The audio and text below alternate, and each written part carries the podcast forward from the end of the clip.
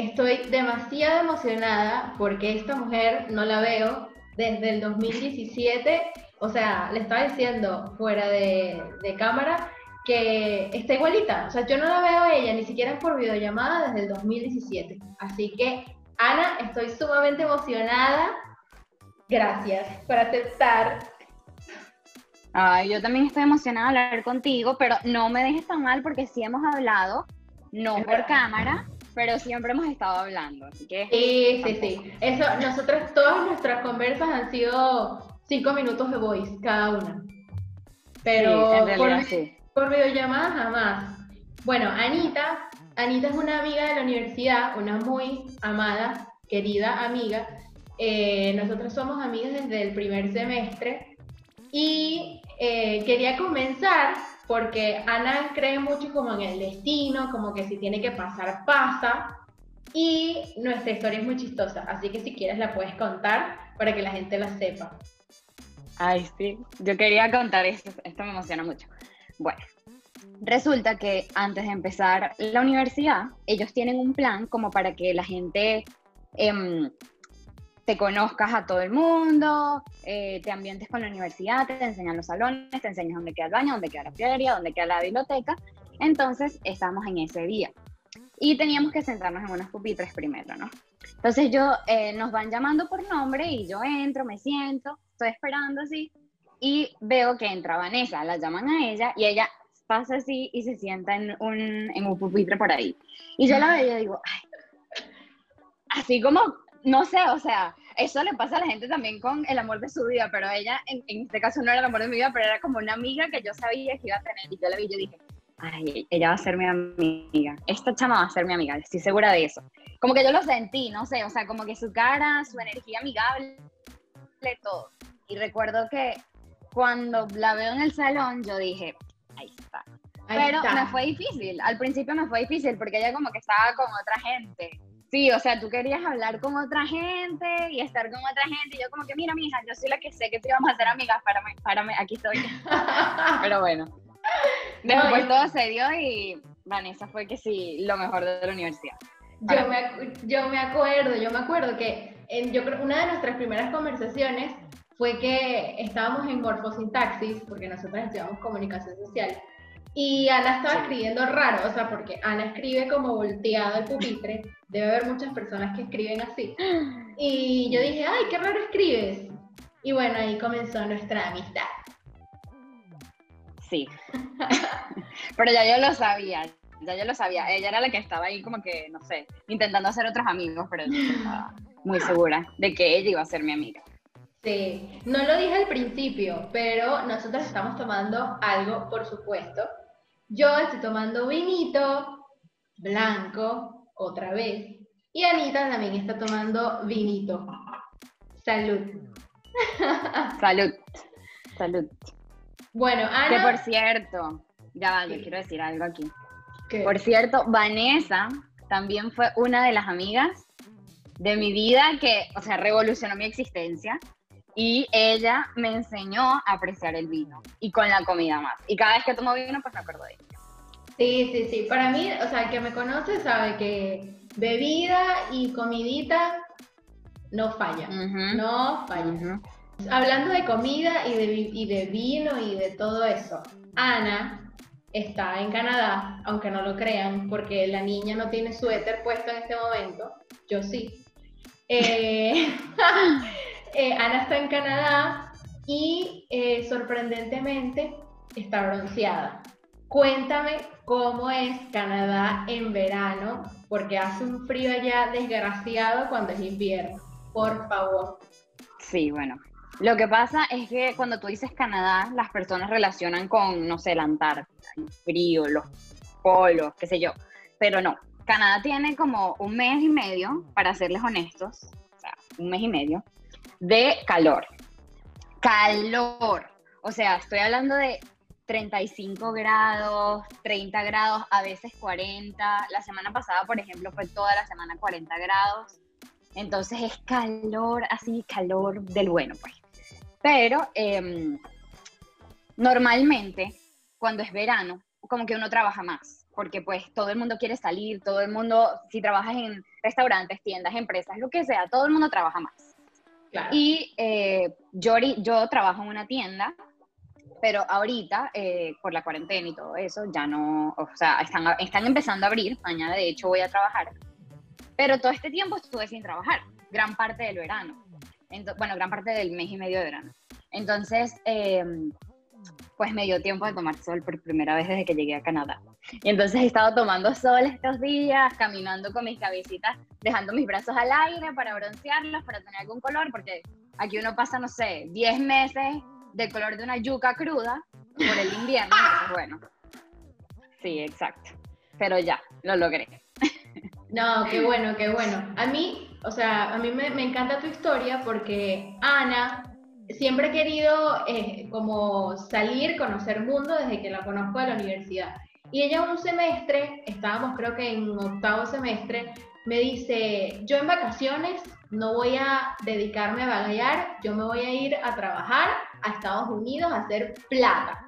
Vente conmigo. Y yo, ¡Ah! no, tengo calle. eh, Ana en ese momento estaba con su novio y mm, bueno, su novio estaba viviendo en Canadá, pero Ana se fue a Estados Unidos. En ese momento, ella cuando se va, en esas vacaciones de la universidad, eh, me dice de un día para otro, estando allá, me dice, ¿sabes qué? Me voy para Canadá a trabajar un mes y medio, dos meses, y me regreso con plata. Eso fue antes de terminar la universidad. Cuéntame, o sea, ¿qué te, qué te, qué te motivó a irte como que, mira, ¿sabes qué? Me voy eso era para, o sea, lo tenías previamente pensado para tener un colchón y luego irte después de graduar o cómo fue? Bueno, primero voy a empezar diciendo que eso fue muy raro porque normalmente la que me sacaba de mi zona confort era Vanessa. O sea, la que me decía, vamos a hacer esto, vamos a irnos a Margarita, nos vamos a ir para allá, nos vamos a ir para acá, era Vanessa.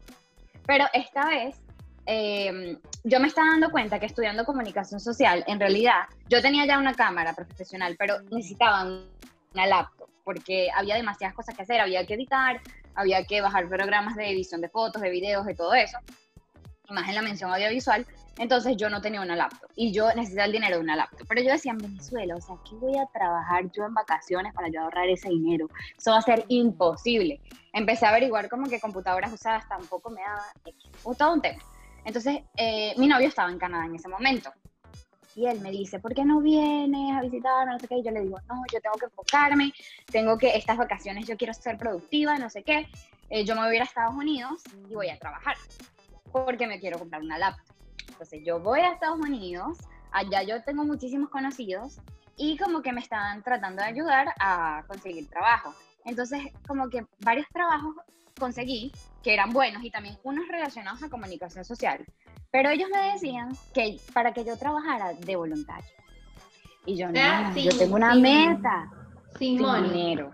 Quiero que sepas que esto era Florida, o sea, te fuiste a Miami, ¿no? Miami, Miami. y a veces me decían que no porque que no sabía inglés. A veces me decían que no porque que no sabía inglés. Y yo, ah, ok. Yo, o sea, tú, tú, entras a donde sea y esa gente te dice, hola, ¿cómo estás? Exacto, y más que sin el venezolano, lo que sea. Claro. Entonces yo, bueno. Entonces como que nada, nada, me fluía ahí en Miami. Y yo decía, pero Dios mío. Y entonces yo siempre hablaba con él y él me decía, vente a Canadá. Y yo decía, pero en Canadá, mira, en Canadá, ajá, los osos polares, lo que les digo que todo el mundo relaciona osos polares, ahí sí me van a pedir inglés. Y yo pues, hello, how are you? Y ya. Y bueno, eh, tenía eso y además que no sabía, no tenía conocidos, no tenía contacto, yo no tenía nada aquí. Claro. Entonces él me yo solo lo tenía a él, pues, pero él trabajaba como que en construcción, cosas así que no me iban a dar, o sea, no, no me podía ofrecer nada a mí. Entonces yo me dice, vente, vale, y yo, bueno, voy a ir a probar. Entonces yo me vine a Canadá y aquí, con mucha suerte, conseguí un trabajo. Eh, que no tenía que hablar inglés porque era como que en el ambiente mexicano y todo aquello. Y pues pude ahorrar mi dinero y me pude comprar mi laptop. Y fueron las mejores vacaciones, conocí un nuevo país, me di cuenta de que no somos polares, me enamoré de Canadá en ese viaje y ahí fue que me di cuenta, no, yo quiero vivir aquí. ¿Y, y qué te enamora? O sea, ¿qué, qué, qué, qué decisión tomaste? O sea, ¿qué te hizo tomar la decisión, perdón? En decir, mira, ¿sabes qué? Me voy a Canadá. Aparte que tu novio estaba ahí y bueno, por obvias razones te, te gustaba más. Pero por ejemplo, yo eh, recuerdo que mm, a mis 15 años mis papás me dijeron, bueno, si quieres eh, te regalamos un viaje para que vayas a estudiar inglés y no sé qué. Al final no se dio, porque bueno, hashtag Venezuela. Eh, y mm, me sacaron la visa y todo de Canadá. O sea, tenía visa y ah. Sí, sí, sí. Pero yo no estaba tan motivada, o sea, porque no conozco mucho de Canadá. O sea, es así, es real. No, no, no mucha gente está conectada con esa cultura y con lo que hay en Canadá. Y, mm, o sea, ¿qué te hizo enamorarte de eso? Aparte que, bueno, el clima también es medio fuerte. Entonces, ¿a ti qué te gusta la playita, la sazón, no sé qué?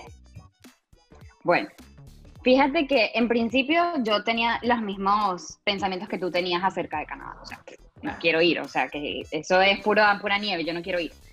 En principio yo vine por él, pero esa primera vez que vine, que fue por poquitos meses, fue por un mes y medio, algo así, para el mes y medio de verano, para trabajar.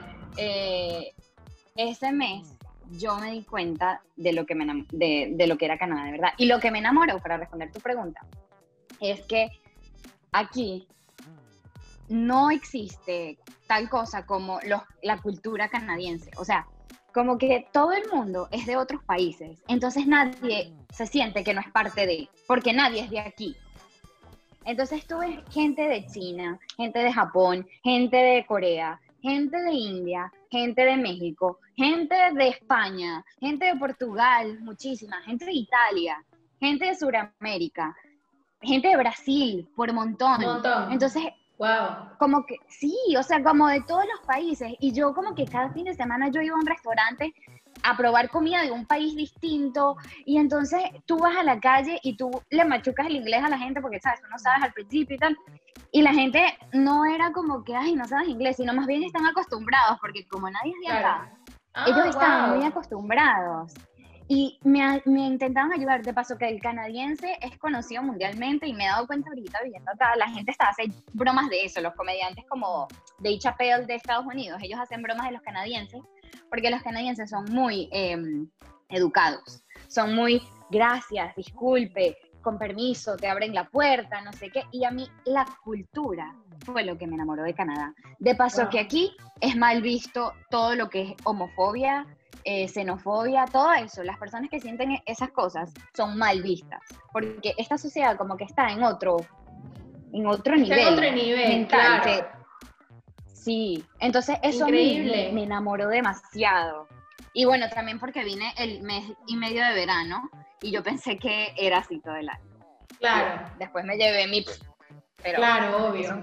Pero no, me, me, me, sorprendió, o sea, esa respuesta no la esperaba porque no sabía, o sea, de hecho en, el, en, el, eh, en uno de los episodios con, con, Daniela, que fue otra amiga que invité, eh, también me contaba cosas de Malta que yo tampoco tenía ni idea de, de cosas de, de, allí.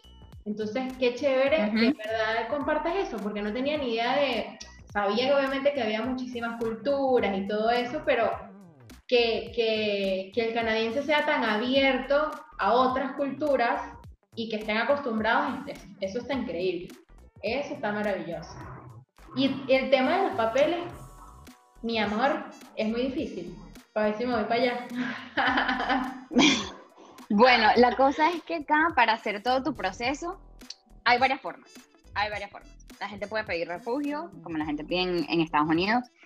La gente puede venir, eh, dependiendo de tu nacionalidad también, tú puedes aplicar por una visa de trabajo corta o cualquier cosa, dependiendo de dónde tienes tus papeles. Por ejemplo, si tú tienes un pasaporte italiano, por decirte un ejemplo, o tu francés, que creo que, que tu mamá o alguien de tu familia es de Francia. Si tú tuvieses ese pasaporte, pero, pero eso no va a pasar. Bueno, pero aquí, imagínate. eh, tú puedes pedir con ese pasaporte un tiempo de trabajo, pero eso sería limitado. Ahora, para tú quedarte acá, es bien difícil, pero es muy posible o sea, es difícil, pero es posible. Entonces, tienes que estudiar, que eso fue lo que yo hice. Para estudiar tienes que saber inglés, que es el primer paso, aprender inglés. Estudiar en el college. Después, trabajar. no en cualquier trabajo, en trabajos que ellos te ponen en una lista. Y después de que hiciste todo eso, tú acumulas como ciertos puntos de experiencia canadiense y si tú calificas, si, por ejemplo, ellos te piden 400 puntos para ese momento y tú tienes 401, tú, tú quedaste. Si tienes 390, no quedaste. Entonces, o sea, algo todo muy estructurado. Sí, y en realidad es todo muy a la suerte. Hasta el final del proceso tú no sabes si vas a estar aquí por siempre o te vas a tener que ir. Y tú estás más o menos en esa. O sea, estás ahí. Estoy en el proceso. Estoy en el proceso, exacto, sí esperando. Y mientras esa, mientras esa espera llega, usted tiene un perrito nuevo, ¿verdad? Ay, sí. Me tiene loca, me tiene loca. No, te lo juro, ha cambiado mi vida demasiado. ¿Cómo, ¿Cómo, lo cambió? Porque para yo cuento mi, mi versión. Eh, el que me conoce, y bueno, Ana, también sorprendidísima cuando te dije que mi novio eh, tiene un perro. Y tiene un labrador, o sea, gigante, de mi tamaño. Un labrador, señores. Sí, y en verdad, o sea, a mí los perros me gustaban, pero no es algo que yo estaba acostumbrada a vivir. O sea, no, mi mamá es como que no le gustaba mucho, intentamos tener tres perros y no funcionó. Entonces, eh, cuando yo le digo a Ana, no, yo te vivo con mi novio, no sé qué, y aparte tenemos un perro que, bueno, era de mi novio, y es un labrador. Ana, ¿y qué? ¿Qué? Y yo, sí, y me cambió la vida por completo. O sea, yo creo que el perro te hace levantarte y motivarte así no quieras, porque él depende de ti. Entonces, ¿cómo cambió tu vida? De, o sea, porque tenías mucho, muchísimo tiempo en Canadá sin, sin perrito. Sí, bueno, yo yo a mí siempre me han gustado los perros. En realidad siempre me han gustado los perros. Yo siempre quise un perro, pero yo quería esperar a yo tener como que este sí de la residencia aquí para yo tener un perro. uno no sabe si no, uno se tiene que ir con un perro, eso es más complicado. Claro. Pero entonces, yo quería mi perro y yo veo que Vanessa monta videos con un perro. Vanessa era señora cero perro porque ella todo le da asco, todo era... Entonces yo... Ya no, ya no. yo, la migración, la migración me hizo madurar. La migración transforma vidas. Entonces yo le escribí a Vanessa. Ay no, yo le escribí a Vanessa. Vanessa, diga, tú tienes un perro y tú lo quieres. Yo le dije... Y ella me dice, marica, es mi vida. O sea, literal salgo al trabajo y me voy a mi casa a pasearlo y si me invitan birras, pues se tienen que esperar porque voy a pasear a mi perro y después puedo ir a tomar. Y ¿De qué risa? o sea, la, parte, la parte de birras no se te olvida. No, y eso fue como revelador.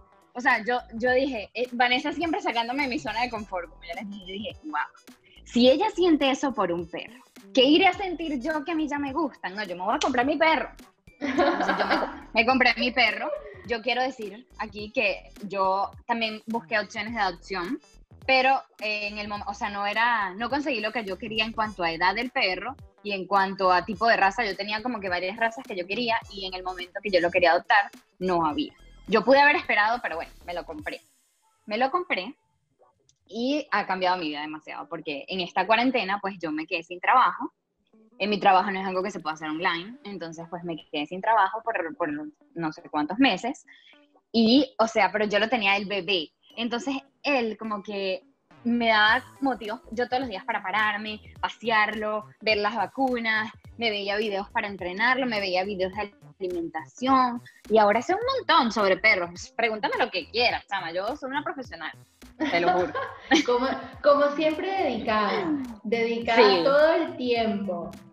En la universidad... Yo me dediqué a mi perrito. Claro, en la universidad era muy chistoso porque Ana se metía en el papel. O sea, si teníamos un proyecto y ella era, no sé, la guionista, eh, ella inspirada con su guion, leía, no sé qué.